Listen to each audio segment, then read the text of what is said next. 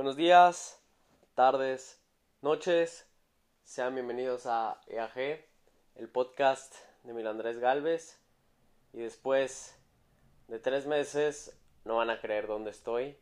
Ya no estoy en el castillo de Frascarolo, sino que ahora me encuentro en la casita de Milano. ¿Quién lo diría? ¿Quién lo hubiera pensado? Yo no. Bueno, hace una semana no creo si ya lo estaba pensando. Pero estamos aquí.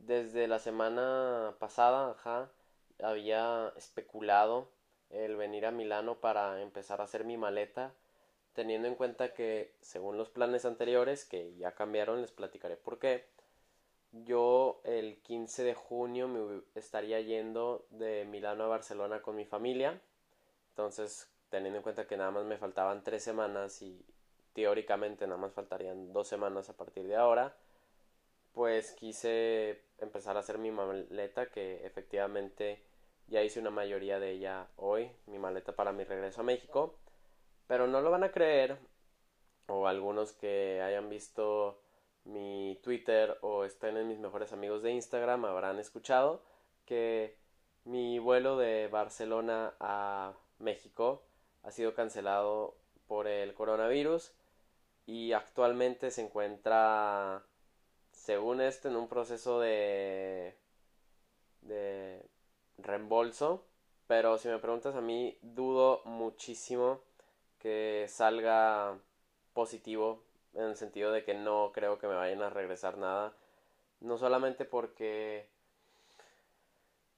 no solamente porque a una mayoría de personas no les han regresado nada, sino porque el sitio web en el que yo compré mis boletos allá por el 20 de enero del 2020, ajá, un día después de mi cumpleaños que compré mis boletos, pues yo no me había fijado, pero esta página que se llama Travel Genio, para que no la usen, desde ahorita estoy diciendo, tiene muchos problemas de estafa y hay muchísima gente online que se queja de ellos y dicen que puedes pedir ayuda pero ni responden mails entonces la verdad me gustaría ser positivo en el ámbito de oh sí me van a regresar mi vuelo me van a poner en uno la verdad creo que no.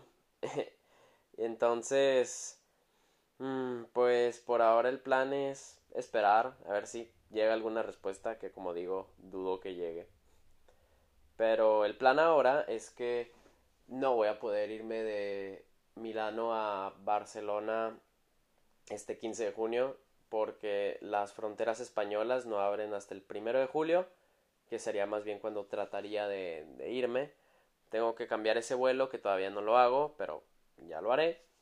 Que ese sí tengo posibilidad.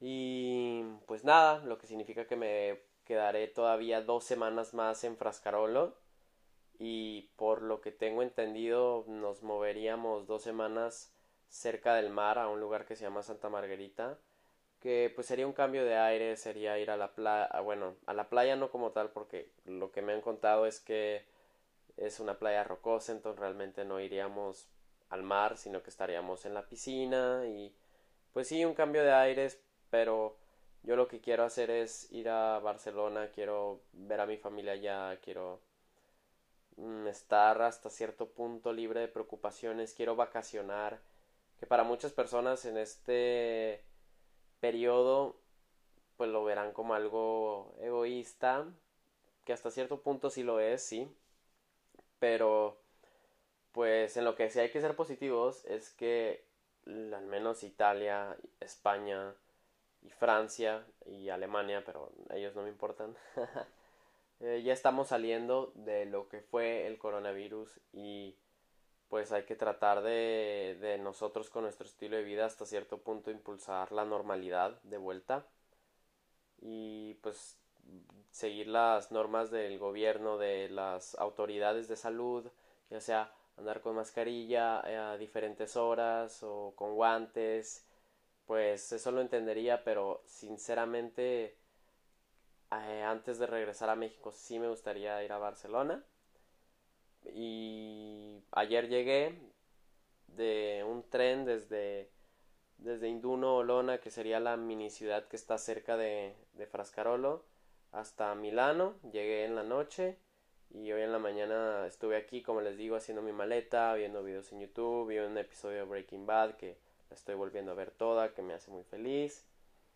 Eh, compré una pizza que estuvo muy rica. Y pues sí, más que nada estuve ordenando todo lo que sería mi maleta de regreso.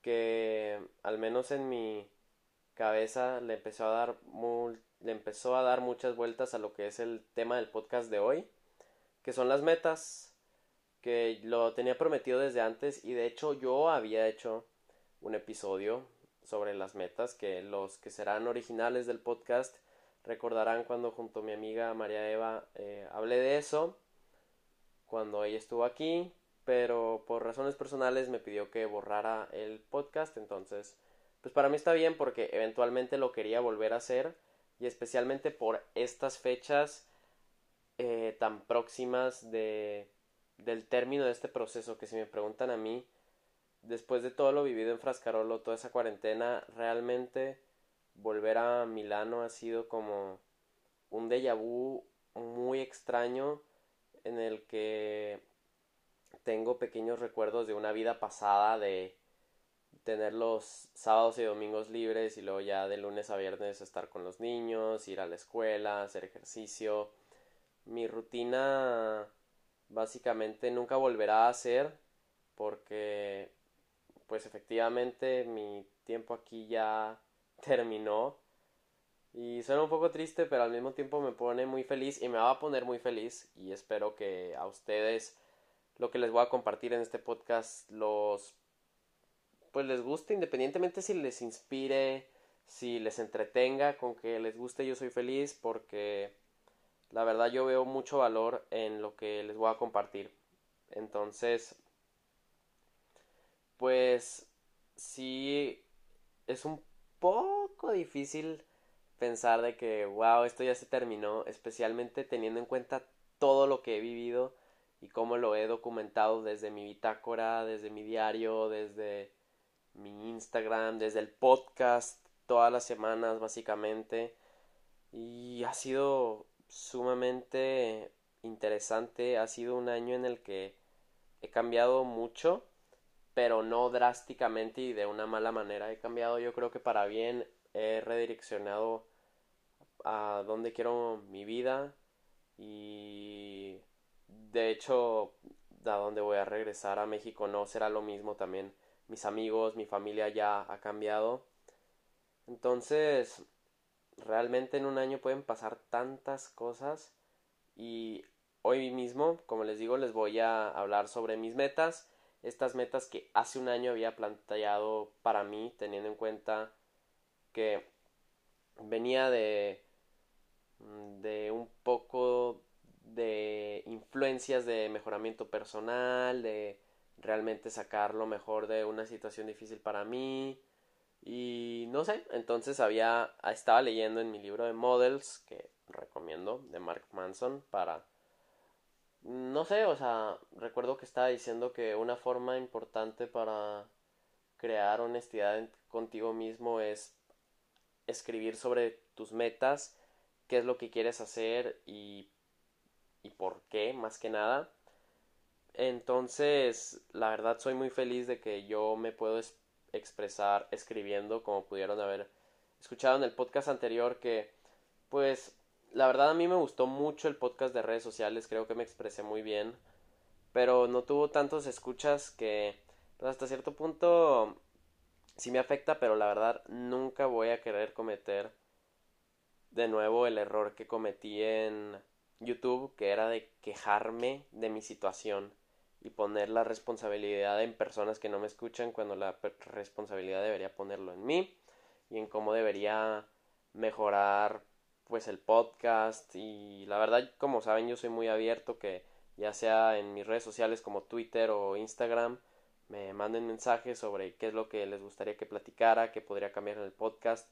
También como les he comentado, me, cuando regrese a México me voy a dar un descanso para replantear el podcast y pues básicamente darle una nueva una nueva cara, que estoy muy emocionado para eso. Al mismo tiempo también estoy asustado, tengo miedo de que no lo vaya a realizar pero pues teniendo en cuenta lo que tengo aquí escrito, pues yo creo que sí tengo las bases como para ser una persona que logra lo que se propone. Y pues sí, entonces con esta introducción de 10 minutos entremos a lo que sería el escrito de mis metas. Y empieza así. Aunque exactamente lo que será tratado en este texto no va con lo que anteriormente he discutido en este que es mi manifiesto, al fin de cuentas desde un principio establecer que estas líneas iban a ser las usadas para dejar en claro aspectos de la vida que a mi parecer son de suma importancia. Como les había comentado antes, este cuaderno en donde tengo varios escritos era mi manifiesto, entonces realmente en vez de tener un diario en el que contaba mi día y mi bitácora teniendo la parte expresando qué cosas había hecho de día a día que había sido interesante, mi manifiesto era para expresar cosas que tenía en mi cabeza y en ese momento quería expresar de mis metas, ¿no? Y antes de empezar, se debe tener en claro que por la naturaleza de la vida tan llena de constantes cambios, mucho puede pasar para que algunas de estas metas no se lleven a cabo establecidas por corto mm, por corto, mediano y largo plazo. Que pues como sabrán por la pandemia y por muchísimos otros conceptos que iré desarrollando en el podcast, pues estaré diciendo por qué cuáles de estas metas a corto, a mediano y incluso a largo plazo han cambiado y he logrado. Entonces, igualmente, este es un buen ejercicio para sentar bases a lo que todo esto comprende, eso incluyendo el establecer cuáles son valores fundamentales para mí en este momento que realmente está representando mi transición a la edad adulta. pues justamente hoy puedo comentar aquí que a los 18, 19, 20 años creo que es cuando se siente una verdadera presión de dejar de ser un adolescente que básicamente eres un niño grande, ¿sabes? O sea, de ser un niño de mamá todavía a ser un adulto.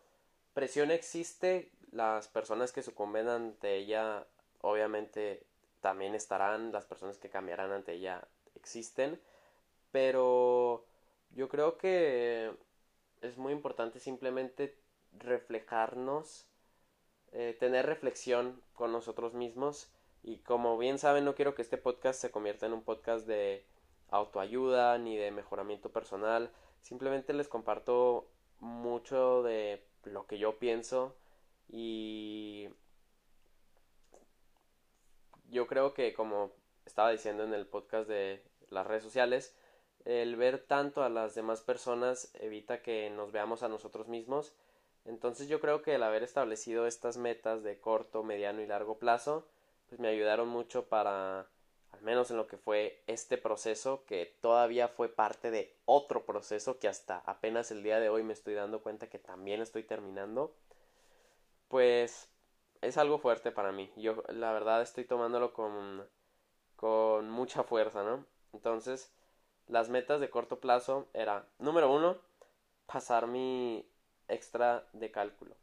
Y dice, significaría la verdadera conclusión académica de mi prepa, además de superar físicos de una manera que aunque sí, no hay dudas que yo mismo me puse en esa situación, igualmente entiendo que el mejor partido que puedo sacar de ello igualmente sería dar por finiquitado el cálculo y si se se vuelve a presentar en mi vida no dejar que me atrofie como esto lo hizo. Yo, amigos, me estuve en los físicos matemáticos en mi preparatoria que fue una decisión muy interesante en mi vida porque yo voy a estudiar negocios internacionales, originalmente quería estar en humanidades y terminé en físico matemáticos que fue un reto que tomé no me fue del todo bien pero me esforcé lo suficiente como para el, que el quinto semestre fuera mi mejor semestre en la prepa, pero el sexto semestre, distrayéndome con mi trabajo con Ricardo Colorado, con mi cortometraje BR, con venir a Italia y así la verdad cálculo me rendí y terminé reprobando tan mal que me fui a un extra, entonces hasta cierto punto estaba en el hilo de, de reprobar mi año. No sé, en ese momento yo lo veía así, pero la verdad también me siento orgulloso porque con estudio y, y organizándome con otros compas, pues logramos pasar el extra. Y quién diría ahora que quiero entrar a la UNAM, que también discutiremos en este podcast, el cálculo que viene en el apartado de matemáticas de los exámenes que aplica la UNAM son 14 puntos, por lo que tengo entendido, muy importantes que tengo que reforzar. O sea, entiendo los conceptos en el sentido de que los recuerdo, que los estudié y que me los enseñaron, pero cuando regrese a México voy a tener que estudiar muchísimo eh, de nuevo estas cosas, entonces como dice aquí el escrito, no voy a dejar que me atrofie de nuevo el cálculo y teniendo en cuenta que es la única cosa que hasta cierto punto me limita de entrar a la UNAM, pues con más razón le voy a dar. La siguiente meta de corto plazo era dinero para Italia. Y dice, no cabe duda que fue un verdadero descuido el no haber cuidado el dinero de las galletas en una mejor manera. Ahora comprendo que el divide y vencerás también puede aplicarse en economía individual. Pero bueno, la realidad aquí es que ya sea por trabajar en el semilla, vender un Switch, hacer una fiesta y cualquier otra oportunidad que se me atraviese, trataré de hacer la mayor cantidad de dinero posible, primeramente para pagar mi avión para Italia, la Mac que tanto ansío, y no llegar con las manos vacías. Como comento ahí, y he dicho en otros podcasts, de, específicamente en el de trabajos y negocios, mi tercer año de preparatoria vendí galletas todos los días, alrededor de 25 galletas al día, 10 pesos cada una, sacaba entre 300, 400 y me iba muy bien, pero eran casos muy extraños, 500 pesos a la semana. Y aquí lo que sucedía, amigos, es que yo creo que por tenerlos al alcance, por tenerlos en mi en mi cartera, que era algo que yo no experimentaba porque también como dije en el podcast de trabajos y negocios, yo todo mi dinero siempre lo daba a mi mamá, a mi tía para que lo guardaran en mi cuenta bancaria. Entonces, el dinero de las galletas no lo guardé muy bien, no sé en qué lo gasté, pero para el final de mi año no tenía mucho. Entonces, como digo aquí, el divide y vencerás se puede aplicar en la economía individual y eso lo expresé muy bien aquí en mi año en Italia, aunque seguí con las deudas y hasta terminé dedicando un episodio del podcast a eso. Eh, siento que voy por un buen camino hasta cierto punto. Tengo que pagar mis deudas, de eso no hay ninguna duda. Pero no estoy tan preocupado como estaba cuando grabé el podcast, cuando escribí acerca de, de eso para mí mismo. Y pues sé que eventualmente lo voy a hacer y de hecho con todo el dinero que he podido guardar a partir de la cuarentena y seguir trabajando, pues va a ser una muy buena ayuda, pero todavía no termino la que sería mi meta del 2020, que sería pagar esta deuda tan fuerte que traigo aquí. pero bueno, no terminé trabajando en el Museo Semilla, sino que terminé trabajando en Telesoluciones que mm, fue una experiencia muy interesante, como sabrán. Yo creo que fue buena también porque conocí a personas muy influyentes en ese momento para mí Además que aquí también dice vender un Switch. No vendí un Switch, pero vendí dos PlayStation 4. De eso me acuerdo. Y tampoco hice una fiesta, aunque sí me hubiera gustado hacerla.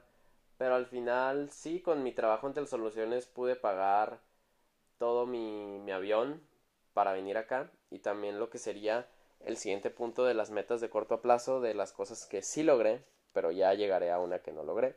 Pero esta sí la logré porque si no, no tendría sentido que estuviera aquí, y esa es tener mi visa de estudiante para Italia. Básicamente lo que me separa y es la única incertidumbre en lo que mi año en Italia se refiere.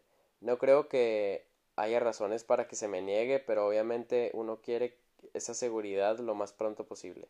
Además, la pequeña visita de tres días a la hermosa Ciudad de México me serviría de alivio. Felicidad, espacio para fotos, y despedirme por un tiempo de lo que ha sido una ciudad que extrañamente y en tiempos muy diferentes de mi lapso corto de años se ha convertido en un lugar al que ahora le tengo mucho aprecio.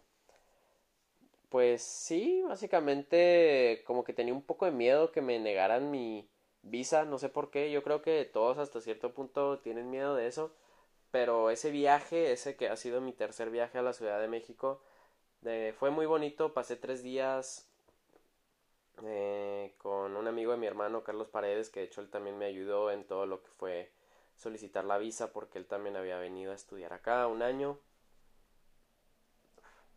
Y como también expreso ahí, la Ciudad de México ha crecido mucho.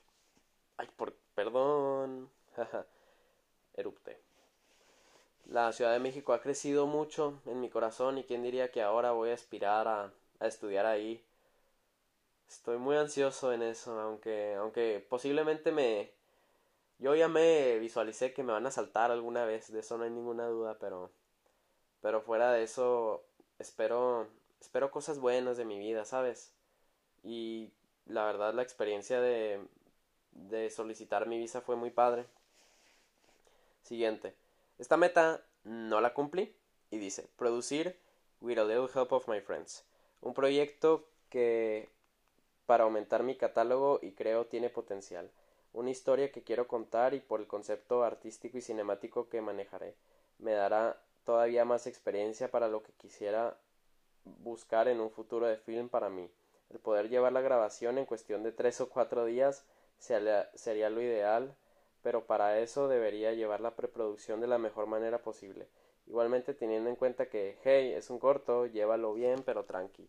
With a little help from my friends, yo en esos tiempos estaba traumado con los Beatles. O sea, yo recuerdo que me, me interesaba muchísimo la música, los cuatro Beatles juntos, separados, los dramas entre ellos, eh, los procesos creativos detrás de cada álbum, de cada canción, me, me interesaba muchísimo y terminé explorando muchos conceptos de eso, pero metiéndolo como referencias a una historia que se llama We All Help for My Friends, que es una referencia a la canción de, de Sgt. Pepper's Lonely Hearts Club Band. que es una historia que sí, que me gusta mucho. No la pude producir en ese verano porque evidentemente estaba muy ocupado trabajando 12 horas en Tel Soluciones. y también con lo que sería aquí después 31 Days, 31 Movies 2019.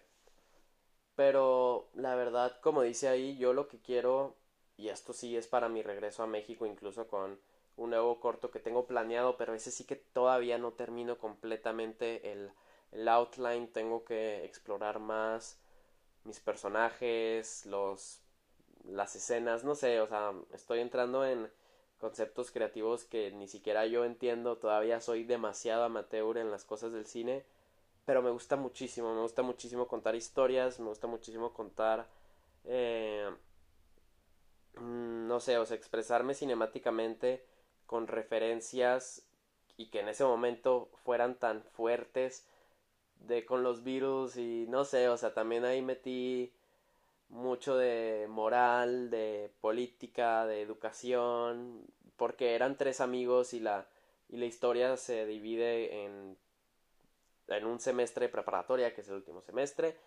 y también son experiencias con las drogas entre ellos y así porque también entre los Beatles obviamente sabemos que tenían experiencias drogadictas mis compas y no sé, o sea, ya hasta me puse feliz nada más platicándoles Viradeo from My Friends porque yo creo que es un corto que la verdad me gustaría hacer pero como dice ahí, es un corto, llévatelo tranqui, nada más es para tener experiencia.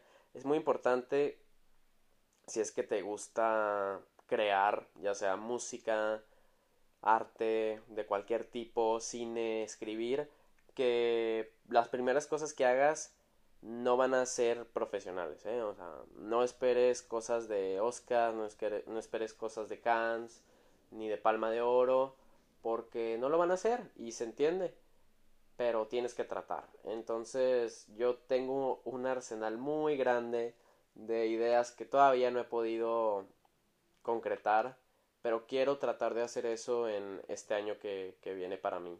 Eso sí lo tengo. Porque va a ser un año que, bueno, medio año que voy a estar estudiando y trabajando. Luego otro medio año en el que voy a estar estudiando y de que entre, no, en el que voy a estar trabajando. Y entre comillas, o sea, preparándome para vivir en la Ciudad de México, pero con todo lo del coronavirus no sé cómo la vaya a manejar México. Pasemos a la siguiente, que sería 31 Days, 31 Movies 2019 y digo, lo que empezó como un reto ahora es una tradición para lo que es el expander mi amor hacia el cine. Empecé en 2016 y no hay duda que es algo que disfruto muchísimo. ¿qué hice ahí? Especialmente a la hora de hacer películas que nunca había visto, el tomar notas, calificarlas y escribir acerca de ellas, y ahora que tengo algo de experiencia por mi cuenta, entender más y mejor el hermoso trabajo que hay detrás del buen cine. Efectivamente, sí pude hacer 31 Days, 31 Movies 2019, que fue mi cuarto año seguido de en un mes ver 31 películas, o sea, en 31 días, tomar notas, escribir acerca de ellos en mi perfil de Letterboxd, compartirlo en mi Twitter. Es una experiencia que me había gustado muchísimo, pero al final de este, yo me había propuesto que iba a cambiar completamente el, el concepto de 31 Days, 31 Movies y lo iba a dejar aparte porque ya habían sido cuatro veranos y no quería que fueran cinco de nada más ver películas, nada más ver películas, porque yo, aunque soy obviamente muy fan del cine, no solamente quiero consumirlo, sino que quiero crearlo. Entonces yo quería para este verano hacer 31 Days, One Movie, en el sentido de que en 31 días tenía que desarrollar desde la idea principal hasta publicarlo un cortometraje que teniendo en cuenta la pandemia, la veo muy difícil, porque 31 Days, 31 Movies empieza el 7 de julio y no me veo capaz de poder hacer eso en Barcelona. O no sé, o sea, si platico con alguien tal vez me daría la motivación, pero como tal no lo siento. Y además editar, o sea, tiene que realmente gustarme lo que quiero expresar, porque si no me, me estresa muchísimo. Por ejemplo, el video de Kobe Bryant, nada más porque realmente le puse un gran esfuerzo en honrar a Kobe con ese video, no me suicidé eh, editando ese video, pero estaba editando un video de mi tiempo en Frascarolo y me dio muchísima flojera y, y me rendí, pero hasta cierto punto está bien porque sé que eventualmente lo voy a terminar, me faltan muy pocas tomas, pero, o sea, no sé, la veo difícil poder hacer 31 Days One Movie, pero X. Metas de mediano plazo. Comprar mi Mac. ¿Y quién diría? Ahí tenemos la Mac. Aquí dice. Finalmente, adquirir un ordenador personal que me mantendrá creativo y productivo por el mayor tiempo posible. 8 GB de RAM, ojalá un terabyte de memoria, pero podría manejarme bien con 500 GB. La verdad es que más que una computadora portátil representaría el espacio perfecto para trabajo y entretenimiento, sacando el mayor potencial que puedo con ella. Ojalá poder conservarla desde su compra hasta ya bien, bien entrando en oportunidades laborales. Aquí lo expreso muy bien, la verdad soy muy agradecido y afortunado que mi familia me haya apoyado comprando mi Mac. Me gusta muchísimo. Aquí me van a salir los fanboys de la PC y sí, la verdad la PC es muy buena, pero yo ahorita tengo mi Mac, soy muy feliz y cumple lo que dice. Soy desde productivo con lo que escribo, con cómo me expreso en ella y normal que la uso para ver las redes, YouTube, eh, guardar fotos. Tengo un terabyte, ajá, pero ese es en mi disco duro que me gané con Ricardo Colorado, con todo mi trabajo, me lo compró, así que estamos bien ahí. Y pues soy muy feliz de que les digo que puedo compartir estas metas que en este momento parecían tan importantes para mí y ya son parte de mi realidad y eso es algo muy padre. Amigos, la siguiente meta está llena de cringe, ¿ok? Pero tenemos que expresarla porque aquí está escrita y dice, familia en Italia. La misión principal en Italia es el ser parte de la familia junto a mis hermanas, Yana, Zaira y especial cuidado a Alex y a la pequeña Vicky, siendo de ayuda para mi mamá Helga, quien por ahora se ha mostrado excelente, y mi papá Yanni, que seguro será un gran ejemplo de forma de ser para los valores. No mames, güey. Espero aprender de mí como yo aprenderé de ellos, además de creer memorias de las más gratas junto a ellos en toda situación que pasemos juntos Además, como dijo Raquel, es una oportunidad increíble para madurar.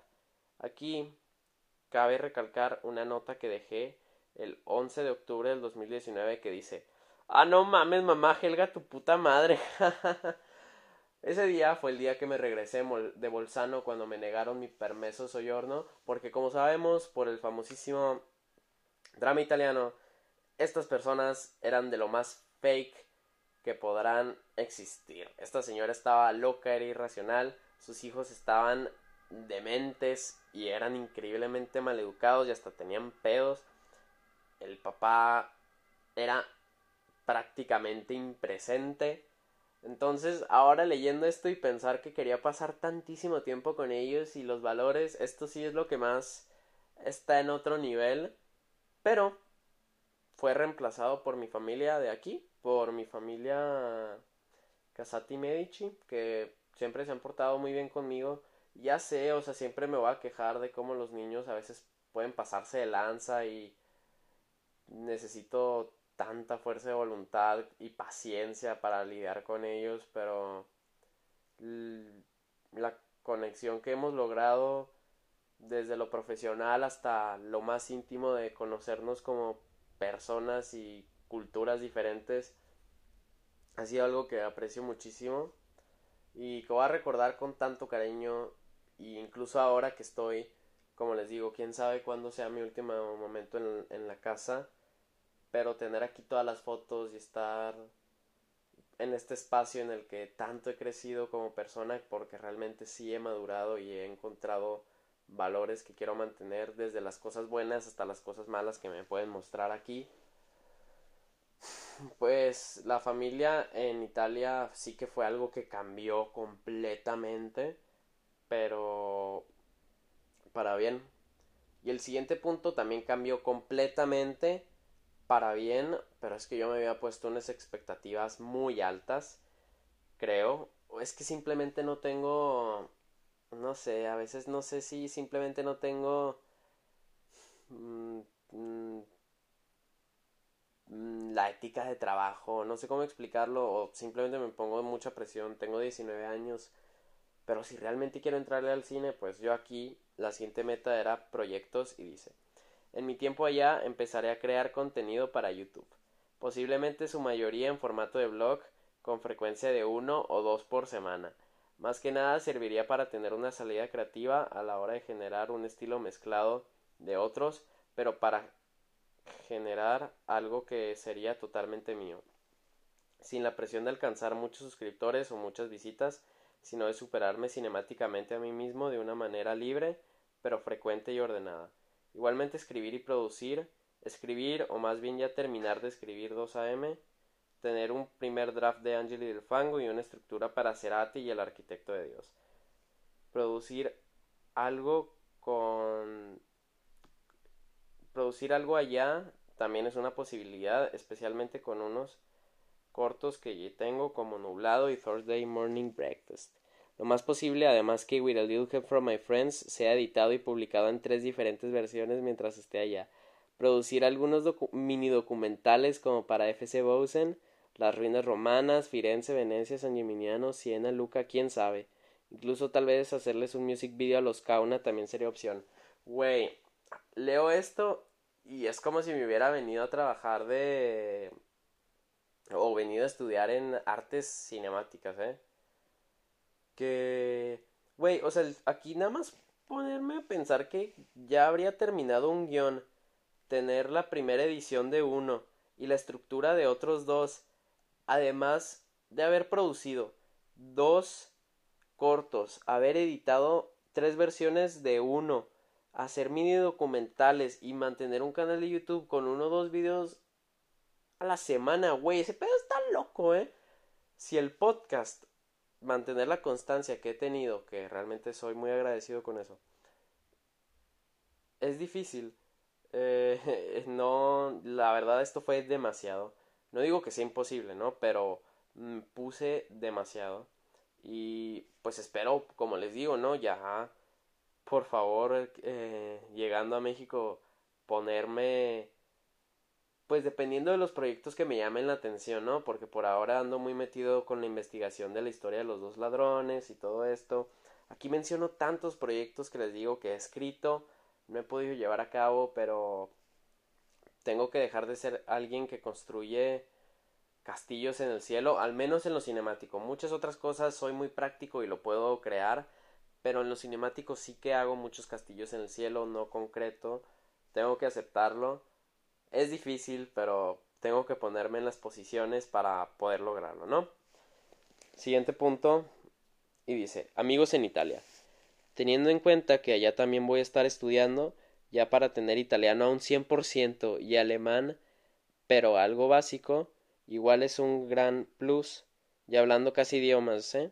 El punto es que voy a conocer a otros jóvenes que eh, estén en una situación similar a la mía, con quienes pueda conversar, salir, pasar el rato, más que nada generar una relación que con su poder juvenil, siempre teniendo claro lo que yo sí y no quiero dentro de mi vida, con quienes se pueden crear memorias sinceras y creciendo durante el lapso juntos. Esto está súper paréntesis. Yo romantizo un chingo estas cosas, ¿eh? O sea, le meto flores hasta por donde no.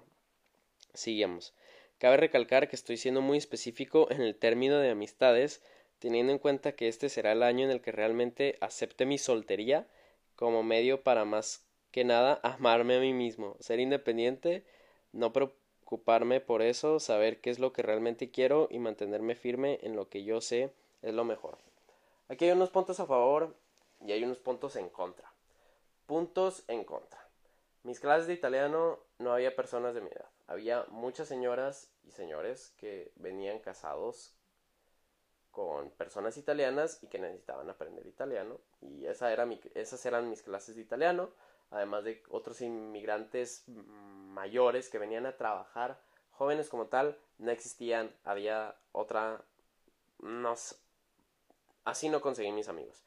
Mis amigos que es la parte buena, los concedí poniéndome en situaciones en las que conocía a otros estudiantes, aunque ellos estuvieran en universidad y yo estaba de au pair, eh, estudiando italiano aparte en escuelas de, del gobierno.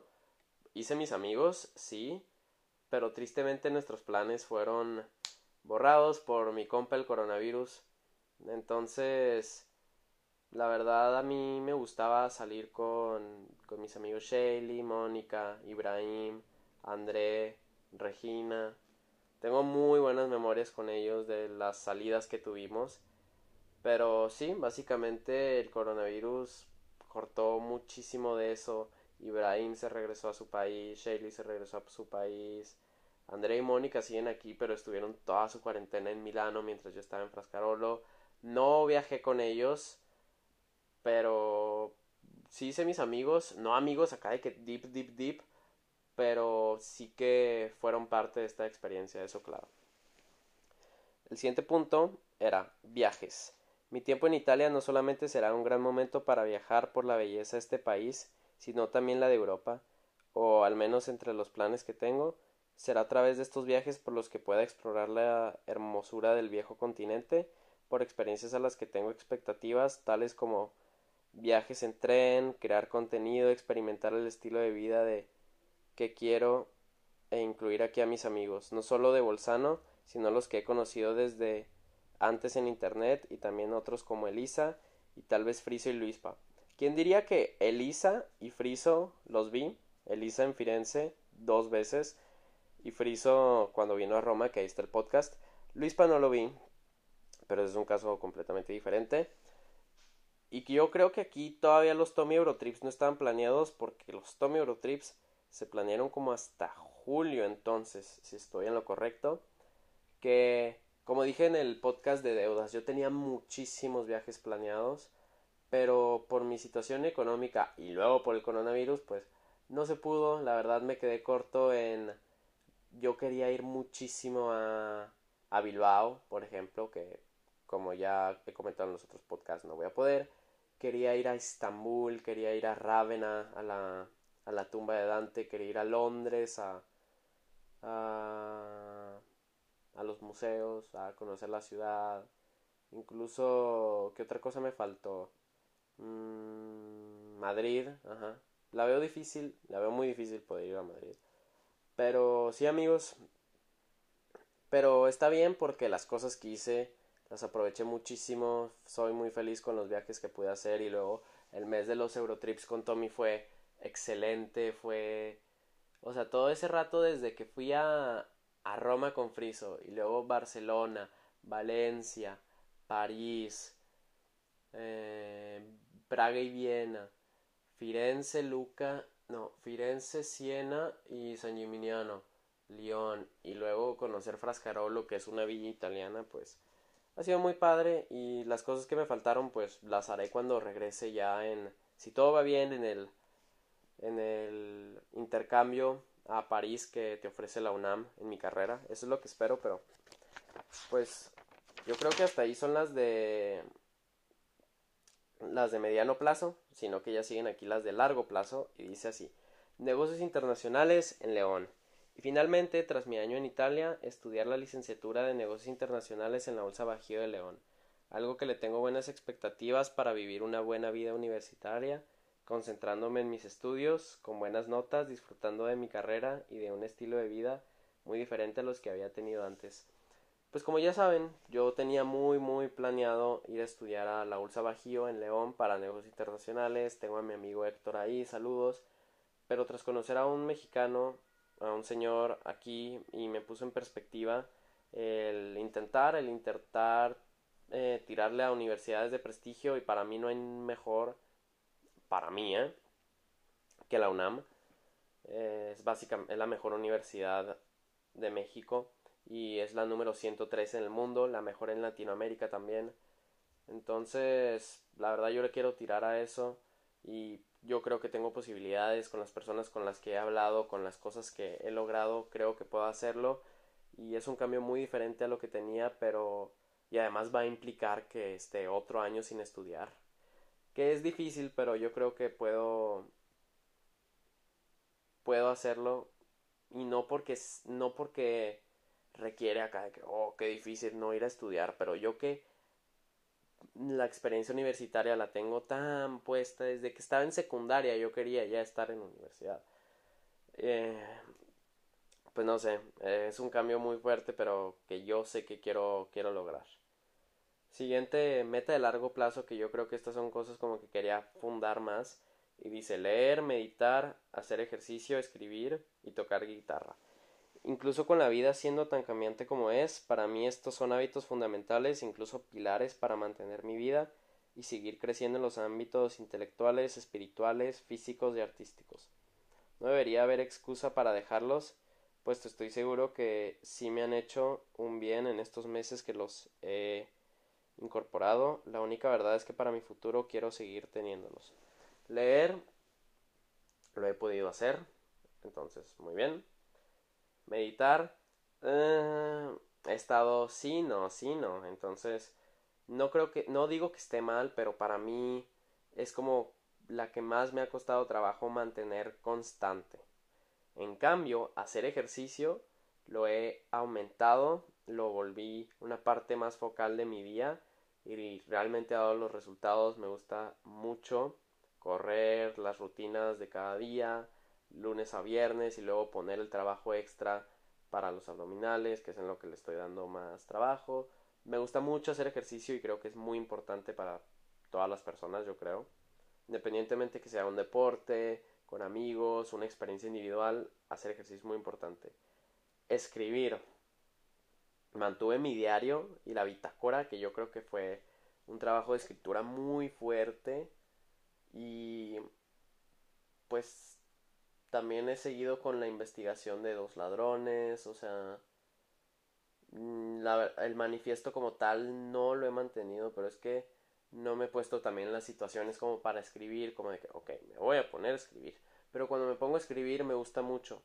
Aquí es que mm, cuando me obligo a hacer las cosas no lo veo como algo que se disfruta, ¿sabes? Y tocar la guitarra pues no pude, no, no le seguí aquí, pero espero cuando regrese sí. Pero lo que quiero hacer es volver a intentar con el piano. Quiero volver a intentar a tocar el piano.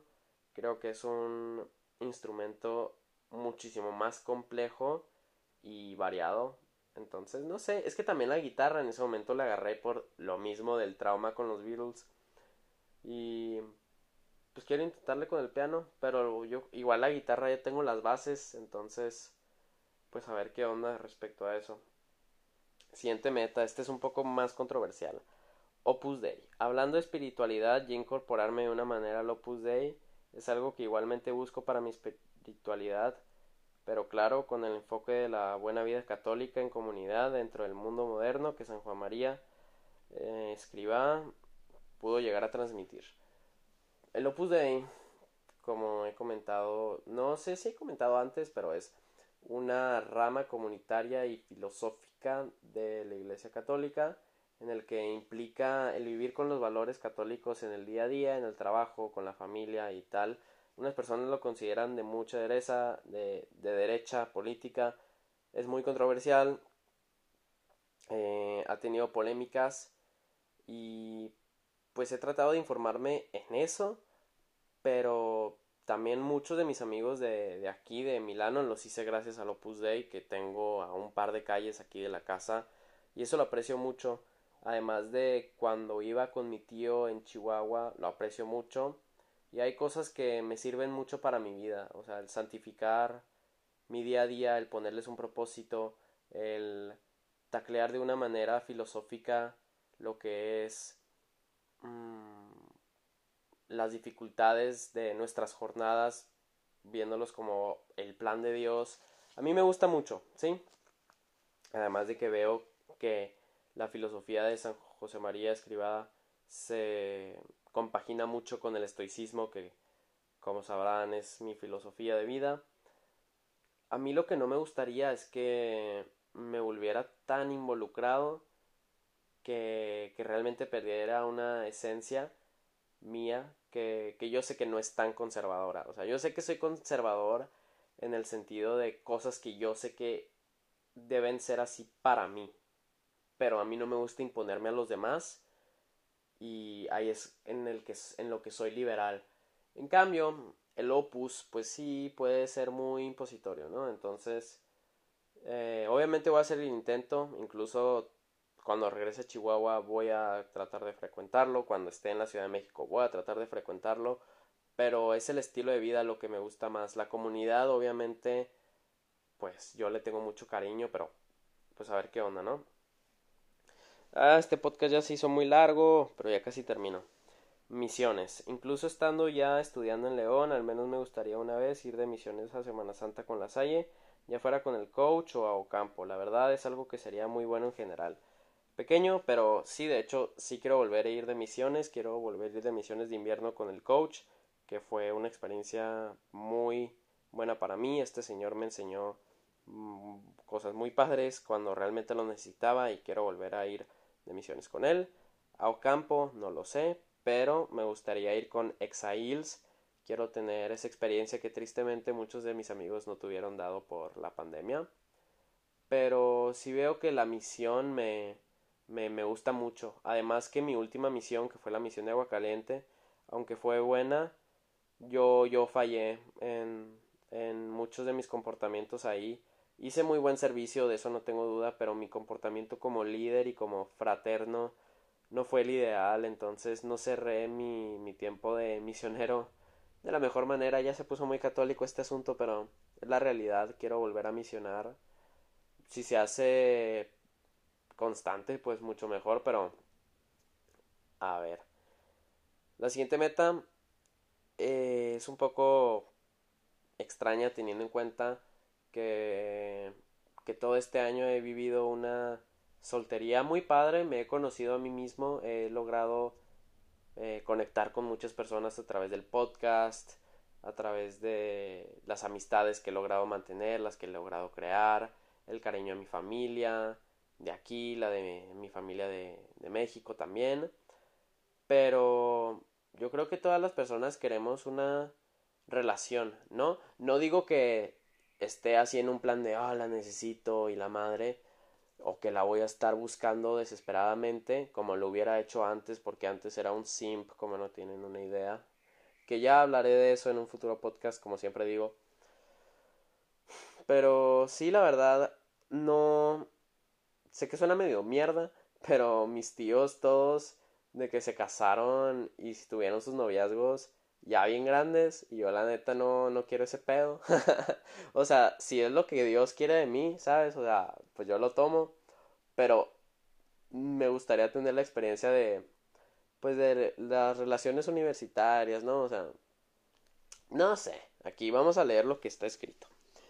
Aunque no es algo que me hace más ni menos, la verdad es que para mi edad joven adulta me gustaría tener una relación con alguien que tenga todo lo que yo busque, sabiendo que para eso muy posiblemente va a haber muchas incompatibilidades antes, pero igual yo sé que la relación que yo quiero debe ser lo que quiero y merezco.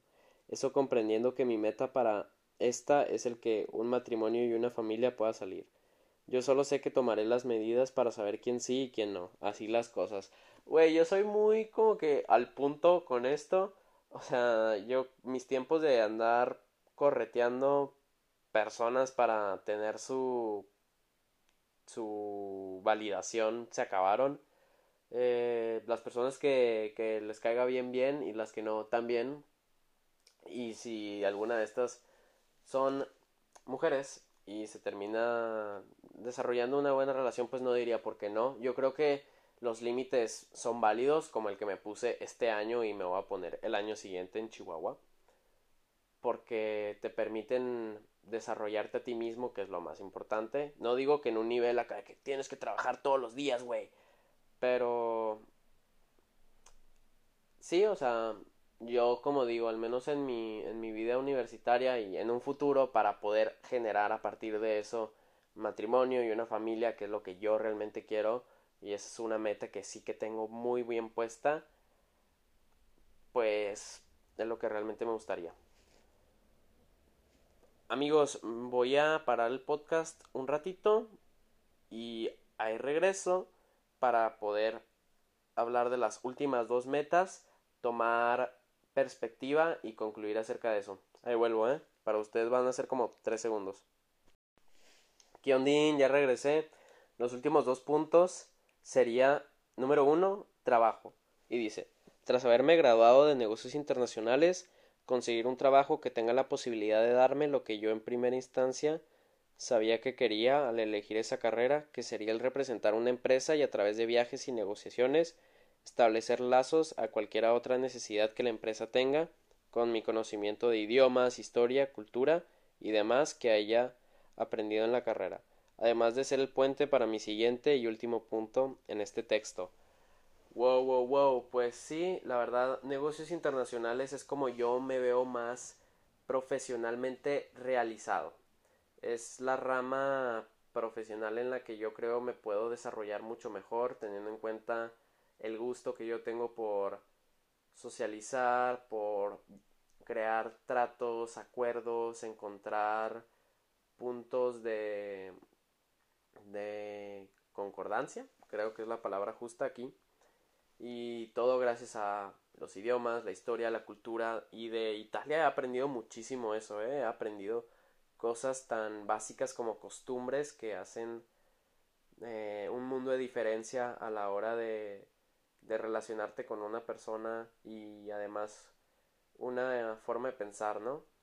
Por lo pronto sigo queriendo trabajar con una tienda grande como lo sería, no sé, Puma, Nike o tal vez con con mi conocimiento de del italiano, no sé, relacionarme con Benetton, pero por ahora tengo un negocio planeado con mi hermano, tengo la idea de la revista digital y de hecho fui invitado a una revista para empezar a escribir y no sé, yo creo que todo este tipo de cosas se pueden expresar como un trabajo profesional en los que me puedo desarrollar para que me lleven a lo que es mi última meta en lo que cabe de las que escribí aquí porque no quiero proyectar toda mi vida, o sea, yo creo que puse un buen límite con lo que sería la siguiente meta y esa es estudiar cine.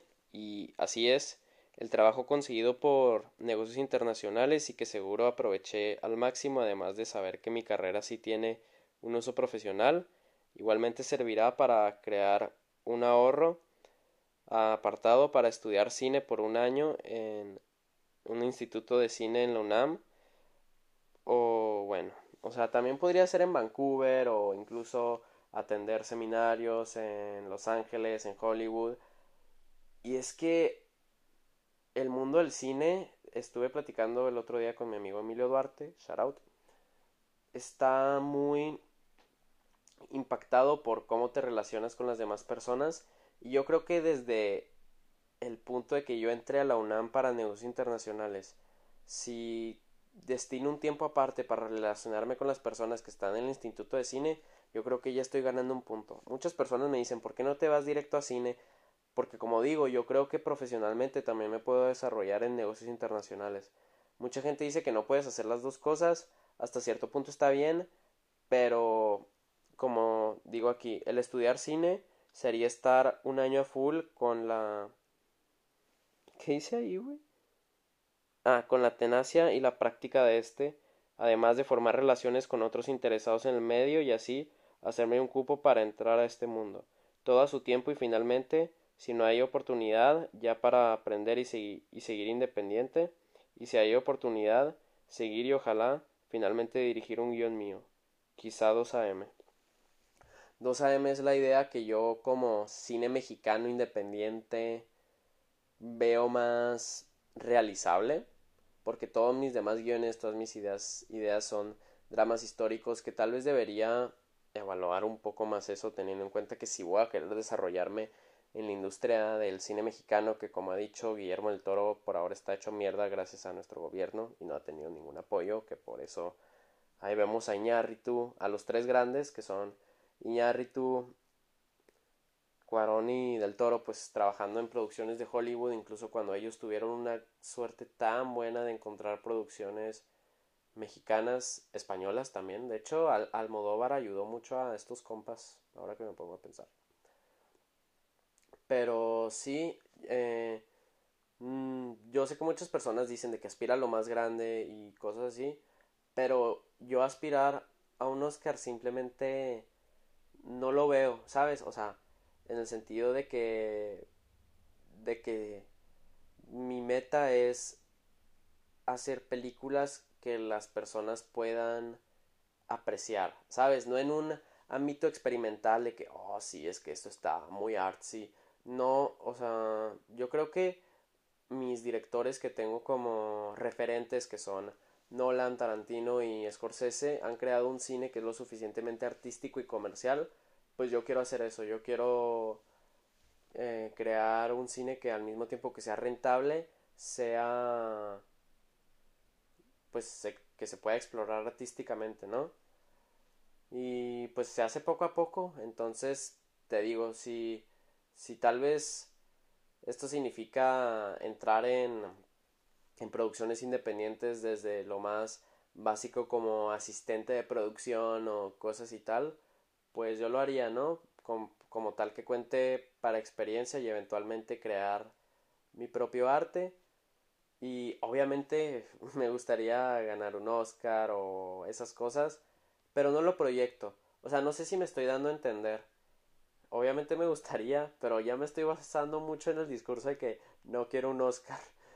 Yo quiero hacer cine, o sea, yo creo que va un poco más allá de eso, ¿sabes? Yo quiero contar historias y lo estoy romantizando muchísimo y sé que es un struggle muy fuerte, pero al mismo tiempo estamos en la, el mejor momento para hacerlo. Tenemos todas las oportunidades para llevar a cabo producciones y hay personas que creen en esas producciones.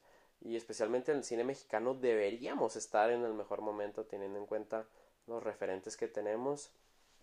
Pero sí o sea yo creo que esa es la meta más grande que tengo en mi vida. O sea hacer mi película al menos una. Y, y que realmente ahí esté puesta o sea mi alma y, y capaz que alguien la destruya, que está mal editada, no sé.